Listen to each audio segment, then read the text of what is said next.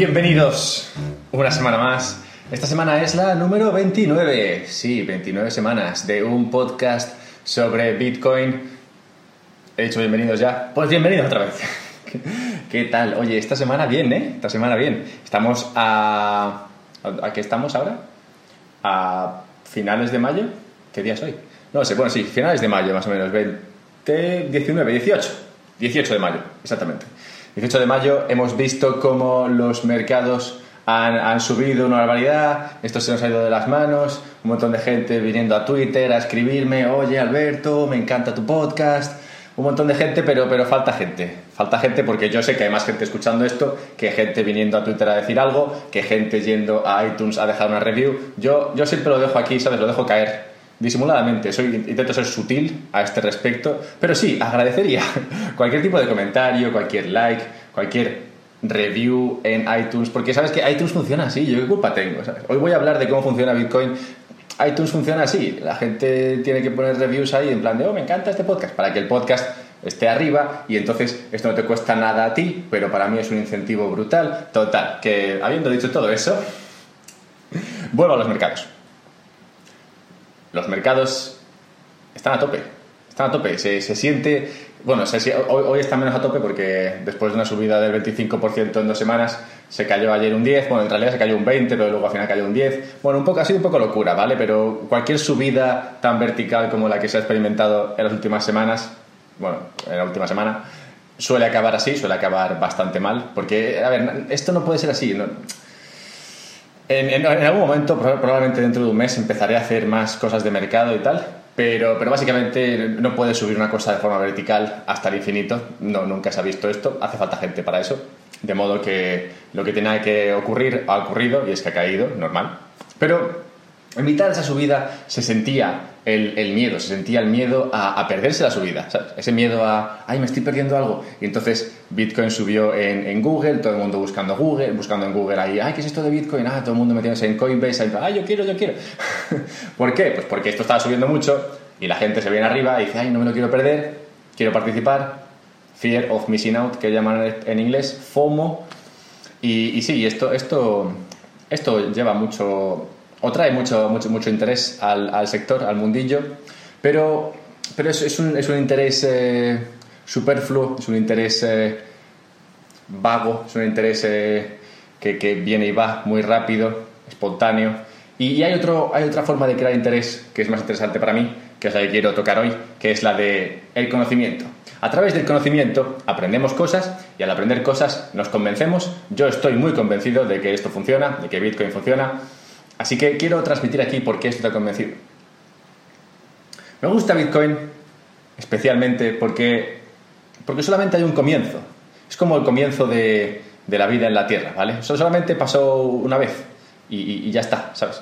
Bueno, igual ha pasado más veces, quién sabe, ¿no? Pero, pero nadie lo sabe. Pero lo que sí que sabemos es que hubo un comienzo. Y ese comienzo fue, fue, fue diferente, no se puede replicar, porque solamente se puede empezar una cosa por primera vez, o una cosa tan tan compleja como es la vida y una menos compleja, pero también compleja como es, como es Bitcoin, solo puede empezar una vez. Cuando empezó esto, era un tío creándose ahí su propia blockchain, ¿sabes? Explicándoselo a un par de colegas ahí, ciberpunkis, y, y creció orgánicamente. Todas las demás, todas las demás, eh, todos los demás protocolos, todas las demás monedas, todos los demás blockchains no han, no han nacido de la misma forma. Todos los demás no han nacido de forma orgánica, porque ya después de que Bitcoin abriese el camino, los demás sabían que esto funcionaba. De modo que cuando comenzaba una, ya no comenzaba con un tío o dos, sino que comenzaba con 100 o 1000 o 100.000, como en el caso de Ethereum. De modo que me gusta Bitcoin porque empezó como una pequeña flor que se iba abriendo camino ahí en mitad de, de la hojarasca y salía y al final florecía.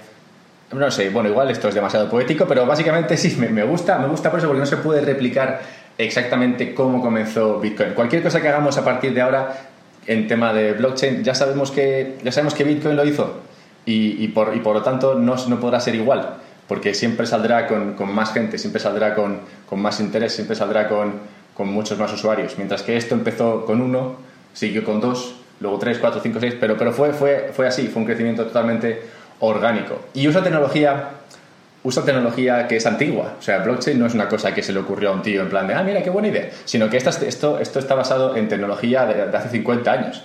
En particular, en la criptografía. La criptografía tiene una historia curiosa, pues cuando se empezó a desarrollar la, criptografía, los, los, gobiernos y demás decían, en plan, esto no se puede, esto no se puede usar.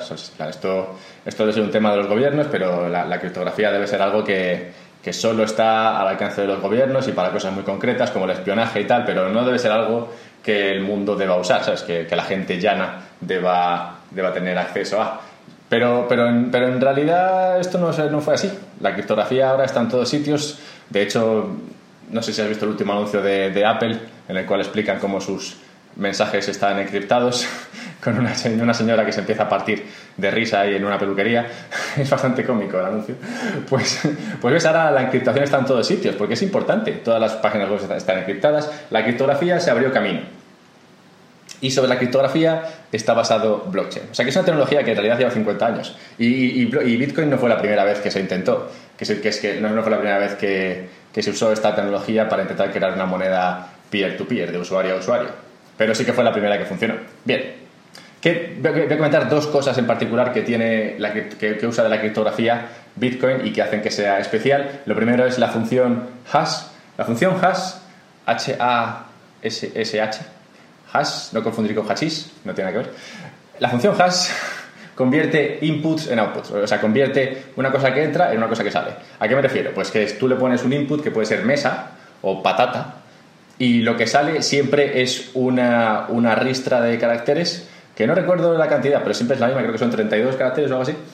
Y, y es, un, es, una, un número, una cantidad de caracteres ahí que no, no tiene ni sentido para nadie que es imposible ver ese carácter, es esa, esa, lista de caracteres y pensar, ah, aquí pone mesa, ¿sabes? O aquí pone patata. Es imposible, ¿vale?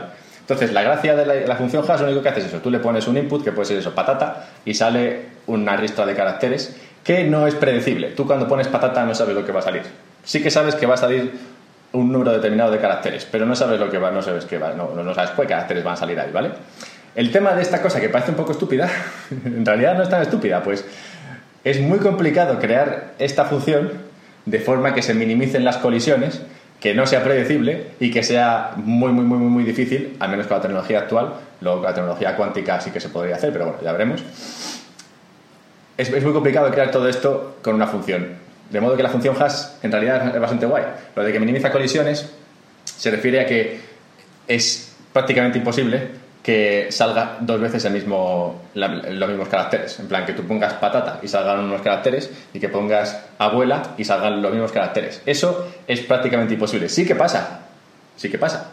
Y de hecho, quién sabe, igual, igual vemos en nuestra vida algún caso de estos. Pero, pero por lo general la función funciona de tal manera que es imposible que se repita, o prácticamente imposible, que se repitan estos, eh, estas, estas, estos, estos hash, estos outputs, ¿vale? Así que minimiza las colisiones. No es predecible, como digo, no puedes saber lo que va a salir y claramente, ahí está la gracia de la criptografía, no puedes saber qué es lo que había, pues qué es, cuál fue el input, ¿vale? Viendo el output no, sabes no, no, puedes saber cuál fue el input, ¿vale? Esto del hash es importante, pues cada bloque tiene un hash. Y la siguiente cosa interesante de la criptografía que coge, que coge Bitcoin es lo de la firma digital. La firma digital es simplemente que una, una llave doble, que es una llave pública y una llave privada. Y ambas llaves funcionan sobre la misma dirección. Tienes una llave pública, que es la que todo el mundo ve, esto es como lo de tu IBAN, del de tu banco, y luego tienes una llave privada, que son tus contraseñas, que son las que usas para sacar dinero de esa cuenta, ¿vale? Entonces todo el mundo tiene acceso a la llave pública, o al menos la gente a la que quieras tú dar acceso, pero luego cada llave pública tiene, asociada una llave privada, que es la que te permite sacar cosas de dicha dirección pública. Entonces, lo de la firma es simplemente la dirección. La dirección que, a, la, cual mandas, tu, mandas tus bitcoins o mandas lo que sea, esa dirección tiene siempre dos llaves. Y ya está. Así está, sencillo. Ya, sí que no sé cómo no se me ocurre a mí. Total, que crea estas dos cosas son importantes, pues estas dos cosas están en la base de los bloques y como sabemos, blockchain no es más que una cadena de bloques, ¿vale? Entonces, cuando se crea un bloque, cada bloque tiene un hash. Y el siguiente bloque tiene un hash nuevo y dentro de ese bloque se referencia el bloque anterior, ¿vale? Esta cadena de bloques, que al principio, como digo, empezó con un tío, Satoshi, empezó ahí el hombre a minar bloques, en plan, mino un bloque. Y este bloque tiene el hash, pa, pa, pa, pa, pa, pa, pa, ¿no? Ese número de caracteres definido. Y luego mino otro, a los 10 minutos. Anda, pues este tiene este otro bloque, este tiene este, este, otro hash. Pero en este bloque voy a referenciar el bloque anterior, para que esté claro que esta es la línea, ¿sabes? Este es el caminito que estamos siguiendo. Y en el siguiente sale un nuevo hash y se referencia al hash anterior. Y así se va creando una cadenita de bloques y piri, piri, un caminito que hace que, que, hace, que, hace que, que siempre se sepa cuál es el camino más largo, ¿vale? La, que la cadena que tiene más bloques es la más larga. Esto será importante dentro de un momento.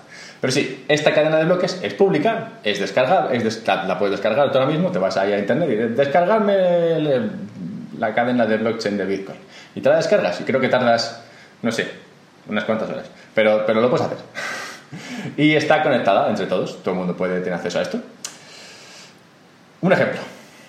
Esto es para, para comentar el tema este de los bloques asociados. Pascualo y Manuela. Pascualo, digamos que le quiere mandar, no sé, 10 bitcoins a Manuela, ¿vale? Y Pascualo tiene 11 bitcoins en su, en su dirección. Entonces, Pascualo tiene 11 y le manda 10 a Manuela y Manuela recibe esas, esas 10 bitcoins, ¿vale?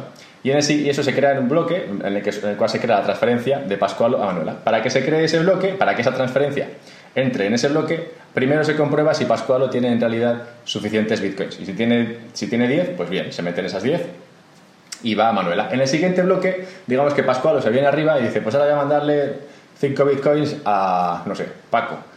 Y entonces Bitcoin va ahí y dice, ah, pues eh, Pascualo, solo te queda una, muchacho. En plan, ¿qué, qué, estás haciendo? Porque en el bloque anterior le mandaste 10 a Manuela, lo cual te dejó con una, y ahora quieres mandar 5 a Paco, eh, me parece a mí que no. Y así es como se evita que la gente envíe, haga sobre, sobre bueno, haga doble, doble gasto, que se dice, porque siempre puedes acceder a esa cadena de bloques y ver dónde se han movido las bitcoins. Todas las bitcoins que se han movido en algún momento están ahí en esa cadena.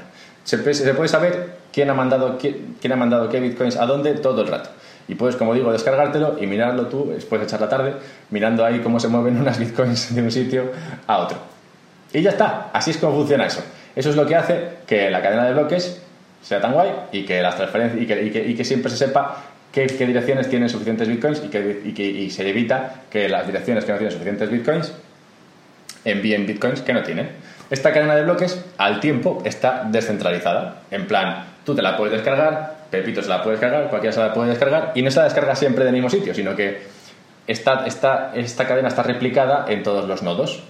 Que cada vez que se crea un bloque, este bloque se replica en un montón de nodos. Ahora explicaré un poco cuál es la gracia de todo esto.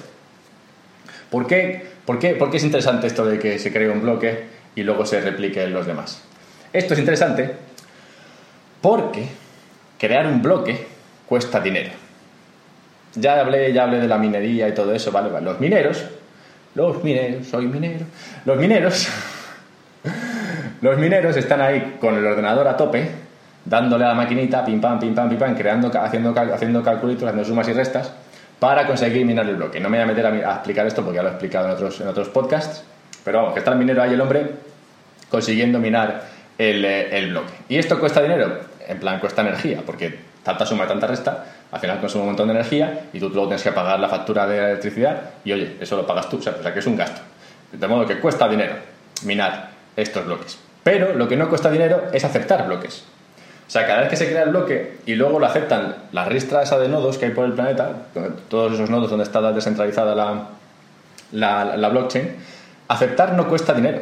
Y esto es muy importante, pues como digo, tú creas esa, esa, esa cadena de bloques, ese caminito, y si alguien se desvía, es muy fácil para el resto de la gente, para los que aceptan esos bloques, decir, oye, este se ha desviado, ¿sabes? En plan, este, este no, no está haciendo bien, en plan, este no está haciendo el camino que debería hacer. En plan, imagínatelo, en el bloque 100 hay uno que, crea otro que crea el bloque 101, pero el bloque 101 digamos que no está referenciado al bloque 100 o está referenciado al bloque 100 pero, pero tiene transferencias tiene transferencias que son eh, erróneas entonces el resto de los, nodos no aceptan ese bloque.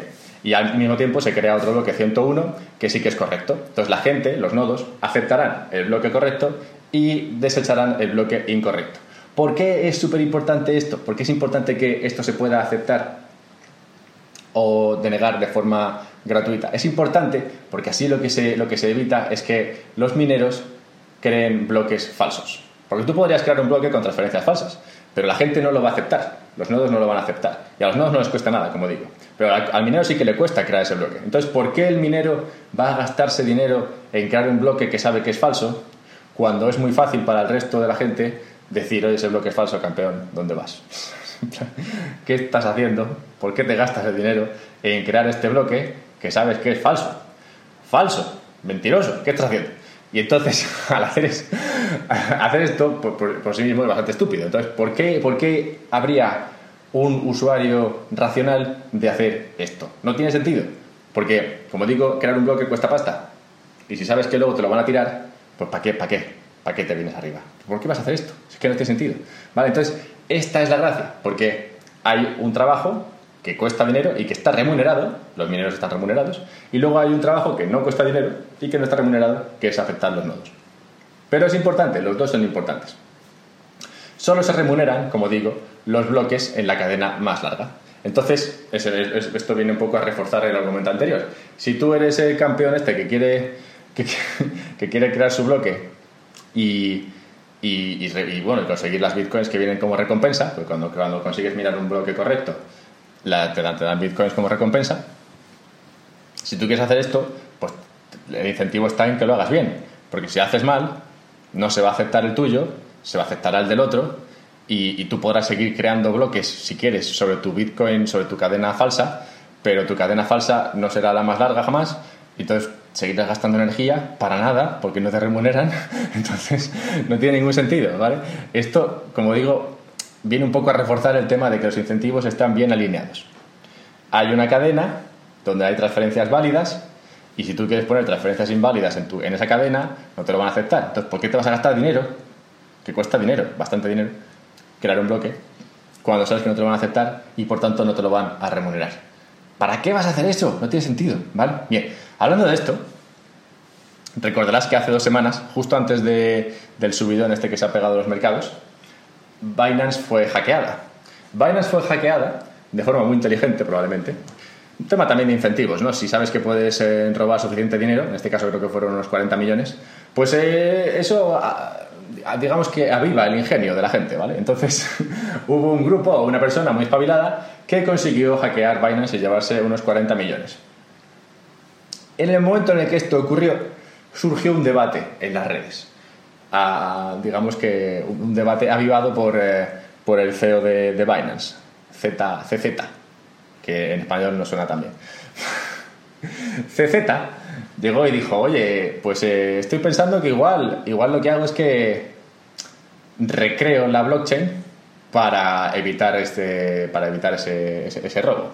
¿A qué me refiero con recrear el, blockchain? Bien, esto es importante porque ya que estamos hablando de esto, claro, lo que, lo que proponía CZ era, no sé, han pasado, yo qué sé, 100 bloques desde el robo, ¿vale? Entonces, lo que, esos 100 bloques son válidos y se han remunerado. Y, me han, y a mí yo he perdido 40 millones. Entonces, ¿qué me costaría recrear esos últimos 100 bloques evitando la transacción en la cual se robaron todas esas bitcoins de Binance. O sea, lo que estaba diciendo era, era hace 100 bloques hubo una transferencia de bitcoins desde Binance hasta una, una dirección ajena, la del ladrón. Entonces yo lo que propongo, CZ decía, dice, igual lo que podríamos hacer es eliminar esos 100 bloques, recrearlos de nuevo, evitando esa, esa transferencia, de modo que esa transferencia nunca jamás ocurrió. Un poco lo que hizo Ethereum y lo que hace que Ethereum sea Ethereum y luego está Ethereum Classic, que ya lo comenté en otro, en otro podcast, ¿vale? Entonces, aquí, aquí de nuevo juega los incentivos. Binance pierde 40 millones con esta, con esta historia. ¿Cuánto, les, ¿Cuánto le cuesta recrear esos, eso, cuánto le cuesta recrear esos 100 bloques? Por, poniendo que son 100, ¿vale? Pues le cuesta que esos 100 bloques han sido minados correctamente y esos mineros han recibido su recompensa. De modo que habría que recompensar, recompensar a esos mineros que al eliminar esos bloques perderían su recompensa, ¿vale? Y, no solamente esto, sino que también tendría que incentivar a la capacidad suficiente de, poder de minado para que se pueda recrear el blockchain, ¿vale? Porque tú para minar, para minar ese. para reminar esos 100 bloques, tienes que conseguir el poder sobre al menos el 51% de, de la red. De modo que tendrías que incentivar a toda esta gente para que diga, vale, venga, te creo la historia esta, págame y me pongo, me pongo de acuerdo con todos los demás mineros y recreamos la blockchain desde el bloque en el que hubo el problema y tranquilamente. Y estos bloques que han surgido desde, desde, el, desde el problema, digamos que, pues nada, eh, nos olvidamos de ellos. Pero claro, para que esto funcione, tienes que incentivar a suficiente gente, porque si se sigue minando en la cadena en la cual el robo todavía se produjo, el robo todavía es válido, esa cadena seguirá siendo más larga. De modo que mientras la cadena en la que el robo es válido siga siendo más larga, esa será la cadena viable. De modo que para evitar esto, lo que tienes que hacer es traer a suficientes mineros de la cadena mala, digamos la del robo, a la cadena buena, en la que el robo no se produjo, y conseguir que esa cadena sea más larga que la otra cadena. Es bastante guay si lo piensas. pero claro, es bastante guay, pero hay un problema. Bueno, hay varios problemas. El tema de los incentivos es importante, ¿vale? Pero claro, tú tienes 40 millones, o 40 millones tienes suficiente capacidad para incentivar a esos mineros que percibieron las bitcoins para que digan, vale, mira, si me pagas suficiente, estoy dispuesto a olvidarme de esas bitcoins, ¿sabes? Porque total, me vas a pagar más. Pero claro, luego también hay que conseguir alquilar suficiente capacidad de minado para recrear suficientes bloques y conseguir que tu cadena sea más larga que la cadena del robo. Y al tiempo también está la situación en la cual, claro, el, el ladrón tiene 40 millones. y también podría hacer lo mismo. Podría dedicar parte de esos 40 millones a seguir minando la cadena en la cual el robo se produjo. Lo cual al final crea una situación en la cual Binance tiene que gastarse dinero para esto y el ladrón también se puede gastar dinero para conseguir que la otra cadena sea mejor. La cadena en la que el robo se produjo. De modo que al final los dos se gastarían dinero y llegaría a un punto en el cual a ninguno les compensaría. Los dos el minero, o sea, Binance habría gastado una pasta y el ladrón también se habría gastado una pasta y no sabríamos muy bien qué habría pasado. Pero en toda esta situación en la cual se están recreando bloques y se está, se está creando esa pelea por ver cuál es la cadena más larga, que es una pelea muy masculina, mientras todo esto ocurre, lo que, lo que el, digamos, el, daño colateral es que se perjudica mucho la, robustez, no sé si esto es una palabra, la solidez de, de Bitcoin. Pues Bitcoin, la gracia que tiene es que lleva siendo, bueno, en algunos momentos se han, se han recreado bloques. Hubo, ha habido un par de, ha habido un, par de problemas que se, al menos creo que en 2013 fue el último, que, que conllevaron que se, que se recreasen bloques. Pero desde, como digo, han pasado cinco años o seis desde la última vez que pasó esto, o sea que se confía en la, en la solidez de la, de la, cadena. Pero claro, si, si una bolsa como Binance pudiera recrear el blockchain para evitar un robo, esto perjudicaría la solidez del Bitcoin lo cual perjudicaría a su vez a los mineros, mineros que ya están invertidos en que Bitcoin funcione. De modo que, por mucho que Binance tuviera ese dinero que, querría recuperar, esos 40 millones, los mineros, sería difícil convencer a los mineros de que recreasen la cadena, pues eso perjudicaría a Bitcoin. Y al perjudicar Bitcoin, de alguna forma les perjudicaría el bolsillo a la larga. Pues si menos gente usa Bitcoin, ellos pierden dinero. Los mineros cobran en bitcoins. Los mineros cobran bitcoins por cada vez que minan, por cada vez que consiguen minar un bloque válido, ¿vale? Entonces, para ellos lo importante es que Bitcoin sea fuerte, sea sólido, sea una cadena que no se pueda tocar. Pues cuanto más sólida sea esta cadena, más gente usará Bitcoin. De modo que igual muchos mineros habrían dicho, oye, mira, pues si me vas a pagar suficiente, CZ, pues estoy dispuesto a a, minar, a minar por ti y a, olvidarme de, esa recompensa que, que, conseguí al minar la primera vez y tal. Estoy dispuesto a hacerlo, pero muchos otros no estarían dispuestos, pues no estarían, no estarían dispuestos a perjudicar la solidez de Bitcoin por un incentivo cortoplacista, pues a la larga les perjudicaría. Pues todo lo que perjudique a la cadena de Bitcoin les perjudica a los mineros. Pues como digo, ellos cobran en Bitcoin el Bitcoin tiene un valor en fiat, que ahora mismo es, no sé, 7.200 dólares o algo así. Y a ellos lo que les interesa es que Bitcoin sea sólida para que haya cada vez más competencia, más gente quiera entrar aquí, más gente quiera tener Bitcoin, más gente quiera usar Bitcoin, más mineros quieran entrar, más caro sea Bitcoin y ellos más dinero ganen. ¿Tiene sentido? Yo creo que sí, ¿no? Pero como ves, esto también incentiva que Bitcoin sea sólido. Pues todos los que participan tienen un interés monetario, un interés en su bolsillo, porque esto sea sólido, porque esto sea súper, súper, súper sólido. Pues cuanto más sólido, más, más vale Bitcoin, cuanto más vale Bitcoin, más ganan ellos. Y cuanto más vale Bitcoin, más caro es defraudar el sistema, pues más solidez conlleva más participantes, lo cual conlleva más solidez. o sea que es un círculo virtuoso muy guay. No sé si guay es la palabra que estaba buscando aquí. Quería buscar una palabra, no sé, como chachi. No, tampoco. Quería buscar una palabra que diga, que, una palabra que de alguna forma explique lo increíble que es este proceso. Pues no sé si te has parado a pensar, pero o ha parado a buscar. Pero no sé si has encontrado tú en tu vida muchos ejemplos de círculos virtuosos tan claros como este. No hay tantos. Ponte a buscarlos, no hay tantos. Es difícil encontrar un círculo virtuoso, virtuoso tan interesante como este. Un círculo, como el que digo, un círculo en el cual una cosa sube de valor y al subir, eh, subir de valor incrementa la solidez de esto, lo cual hace que, que, incremente el valor, lo cual hace que incremente la solidez, lo cual hace que incremente el valor, lo cual hace que incremente la solidez, lo cual hace que incremente el valor. es, que, o sea, es la leche si lo piensas. O sea, esto de nuevo me trae un poco al principio. El hecho de que Bitcoin naciese de forma orgánica, naciese tan despacio, fuese tan despacito y, y demás, puede parecerle a la gente que ah, esto en realidad no va a ningún sitio, en plan, lleva 10 años y todavía no se usa demasiado. Esto en realidad es interesante que sea así, porque esto no se puede acelerar, no, no debería ir más rápido de lo que puede ir, tiene que ir a su ritmo. A su ritmo es como tiene que ir a un ritmo en el cual este círculo virtuoso siga funcionando. Que no se, que no se desestabilice. Un círculo virtuoso que siga, que siga o sea, un, ritmo en el cual este círculo, como digo, siga funcionando, siga rodando y no se, y no se descarrile por ningún lado. Pero mientras todo esto ocurra, mientras este círculo siga funcionando, esto incrementará la confianza, lo cual traerá participantes, lo cual dificultará, dificultará más el minado, lo cual traerá más incentivos a los mineros, pim, pim, pim, pim, pim, pim, creando al final, como digo, una confianza. Una confianza que es la misma que la que yo trato de compartir aquí. Pues sí, yo aquí hablo de Bitcoin, hablo de otras blockchains, hablo de Bitcoin Cash, de Bitcoin Cash, como siempre. Me encanta decir Bitcoin Cash en este podcast. no puedo decir que sienta el mismo precio por Bitcoin Cash que el que siento por Bitcoin, pero bueno, no, no cuesta nada y si a gente le hace feliz. pues sí, esa confianza es la que intento transmitir, esa misma confianza que, que crea Bitcoin con ese círculo virtuoso. Esa es la que quiero compartir aquí para que, como digo, no solo sea el miedo a quedarse fuera lo que haga que te intereses por este sector, sino que sea también el conocimiento. Pues el conocimiento es importante.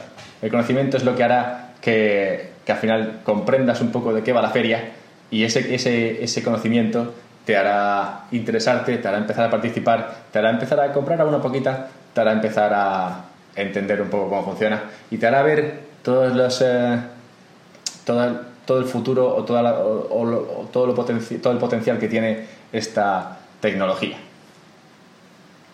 Al final, la razón por la cual esto es seguro, que viene a ser un poco el título del, del episodio, es que para que deje de funcionar Bitcoin tienes que convencer a todos estos mineros de que dejen de minar. Lo cual es complicado, porque es como convencer a... No sé, no sé si has tenido esta conversación, probablemente sí. Es como convencer a alguien de derechas que, vote, que no vote a derechas. O como convencer a alguien de izquierdas que no vote a izquierdas. Es muy complicado. Tú estás diciéndole a una persona que cree en algo, que cree en un sistema, que cree en Bitcoin en este caso, que deje de minar. ¿Sabes? Que, que se, puede, se puede, puede ver, puede... Claro que habrá situaciones en las cuales muchos mineros han, dejado de minar, claro que sí, cuando ha caído mucho el precio, gente que, gente que, que, se, ha invertido dinero en, en sus máquinas de minar y luego no es rentable o la electricidad le sube o lo que sea, no es rentable, mucha de esta gente dejará de minar, pero muchos otros no dejarán de minar. Hay muchos que creen en esto y que van a seguir minando como si no hubiese un mañana, ¿sabes? Que minarán y minarán y minarán aunque Bitcoin valga 2 dólares, ¿sabes? Entonces, para que esto deje de funcionar, tienes que convencer a toda esta gente de que haga algo que no quieren dejar de hacer, porque creen en ello. Y esto, esto en la base es, es, fastidiado. Cuesta mucho. No sé si lo has intentado convencer a alguien de que eso, de alguien de izquierdas que vote a derechas o alguien que de derechas que vote a izquierdas. No sé si lo has intentado alguna vez, pero ya te digo yo que si lo has intentado no lo has conseguido y que si lo intentas en el futuro tampoco lo conseguirás. Es muy complicado. Es como convencerme a mí de que no haga no haga el podcast este, ¿sabes? A mí me gusta hacer el podcast. ¿Por qué voy a dejar de hacerlo, ¿sabes? ¿Por qué, ¿Por qué voy a dejar de hacerlo? ¿Por qué no venís a Twitter a decirme hola? ¿Por qué no venís a iTunes a dejarme una review? Pues no, no, ni por esas dejo de hacer esto. Yo esto lo hago porque me gusta, me parece interesante y creo que es importante que la gente conozca aprenda y demás. Ya lo comenté creo que en el segundo podcast, que leí un artículo en un periódico de larga tirada en España, en el cual hablaban de Bitcoin y decían un montón de chorradas que no tenían ni pies ni cabeza. y ese fue el punto en el cual yo sentí todavía más, más dentro de mí la necesidad de crear este, este podcast. Pues como digo, es muy complicado convencerme de que deje de hacer esto. Igual que es muy complicado convencer a un minero de que deje de minar. Y mientras siga minando, seguirán creándose bloques, seguirá, apoyando, seguirá pudiéndose usar Bitcoin y si alguien quiere usarlo, lo podrá hacer. Como siempre, aprecio vuestros comentarios en Twitter, aprecio también vuestras reviews en iTunes y hasta la semana que viene. A ver qué se me ocurre tocar. Probablemente no encontraré algo tan bello como lo que he tocado hoy. Es, es prácticamente imposible encontrar un círculo tan, círculo virtuoso, tan virtuoso como este. Es que es bonito solo de pensarlo.